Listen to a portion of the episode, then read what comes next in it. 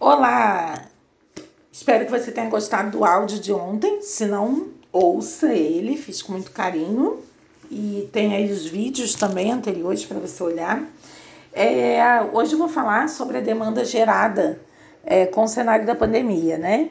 Então a gente tem é, todo o cenário que a gente já tinha antes, que já era bem de alto grau de estresse e de somatizações variadas e crescentes, né? É um campo muito fértil uh, para os terapeutas e também é, para uh, profissionais de desenvolvimento humano, também na questão das dúvidas, né? Da, da transição do, do mercado profissional só que após a pandemia, tudo isso se agravou e multiplicou demais. Quem achava que estava seguro em algum lugar já não tem mais certeza, né? E vários cenários, como a convivência familiar, o confinamento, a falta de movimento físico, é, a falta de abraço, de toque. Né? A gente sabe que tem pessoas que são mais sinestésicas, outras são mais auditivas, outras são mais visuais. Então, não dá para a gente ter uma régua unificada de quais são os uh, sintomas, né? assim, os, os efeitos, os impactos da pandemia. Mas se antes a gente já tinha um cenário é, cada vez mais crescente de depressão, é, síndrome do pânico, uh, síndrome plurimetabólica, né? Que aí a gente inclui diabetes, hipertensão, pânico, obesidade é, questões de fígado, né, e etc., e, e sexuais, né, disfunções sexuais. É, agora, então, com todo o confinamento, a gente multiplica isso, não só multiplica em profundidade, como multiplica em número de pessoas mesmo. A gente pode dizer que 90% das pessoas vão ter ou já têm é, fortes sintomáticas, sintomatologias é, da é, dos efeitos do confinamento, né? E aí a gente vai dizer assim: ah, mas as pessoas não têm a cultura de procurar terapia. Bem, mas aí cabe a gente também é, a forma de oferecer, né? Então a gente falar um pouco como a pessoa que precisa, né? Pelo olhar do cliente, não pelo nosso olhar.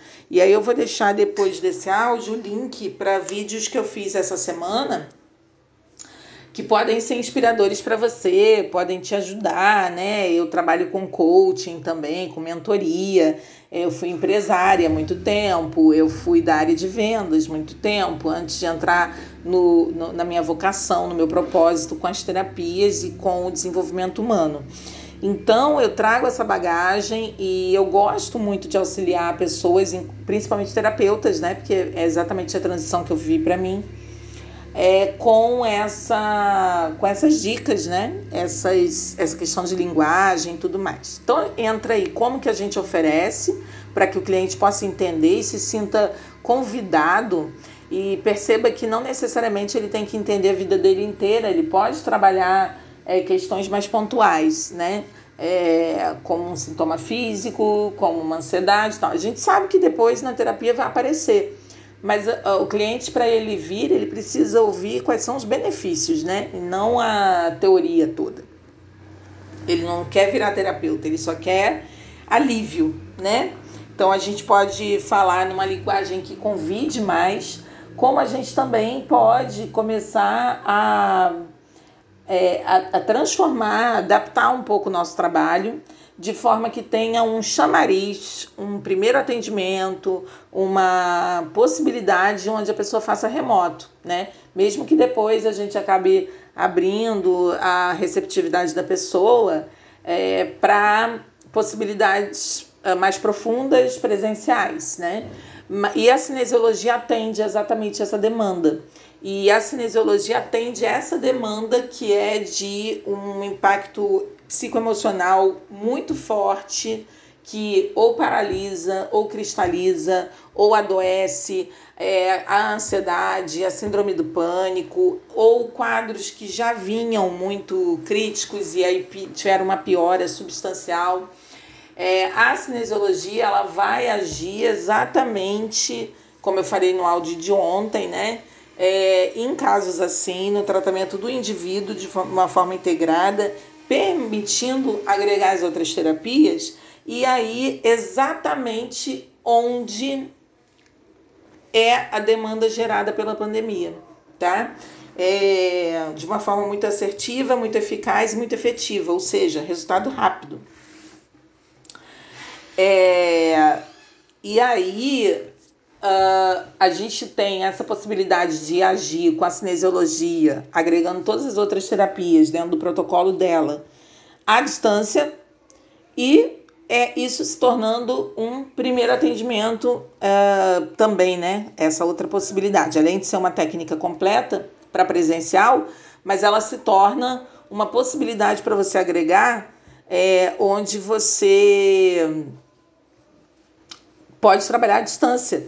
E isso resolve não só o, a problemática causada pelo isolamento social né, para os terapeutas.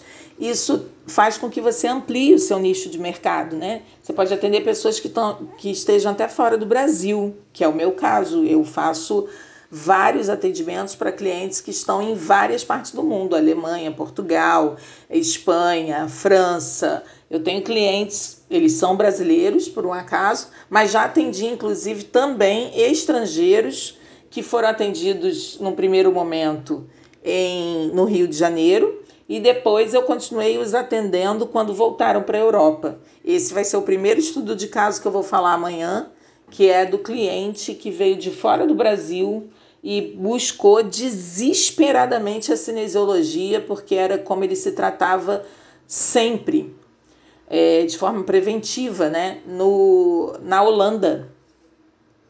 E ele vai ser o meu primeiro estudo de caso que eu vou trazer para vocês amanhã. Então fiquem atentos, acompanhem os áudios. É, que a, a cinesiologia é uma técnica muito reconhecida no exterior. Então faz com que você também tenha essa grande possibilidade de atuação. Então o que eu queria dizer é isso, né? Além de você é, melhorar o teu portfólio, você passa a ter uma possibilidade de é, chamariz e você, além da eficácia e tudo mais, né? E você ainda pode ampliar o seu nicho de clientes, tá bom? Amanhã eu vou falar mais sobre isso. Um beijo para vocês, ótima tarde para vocês.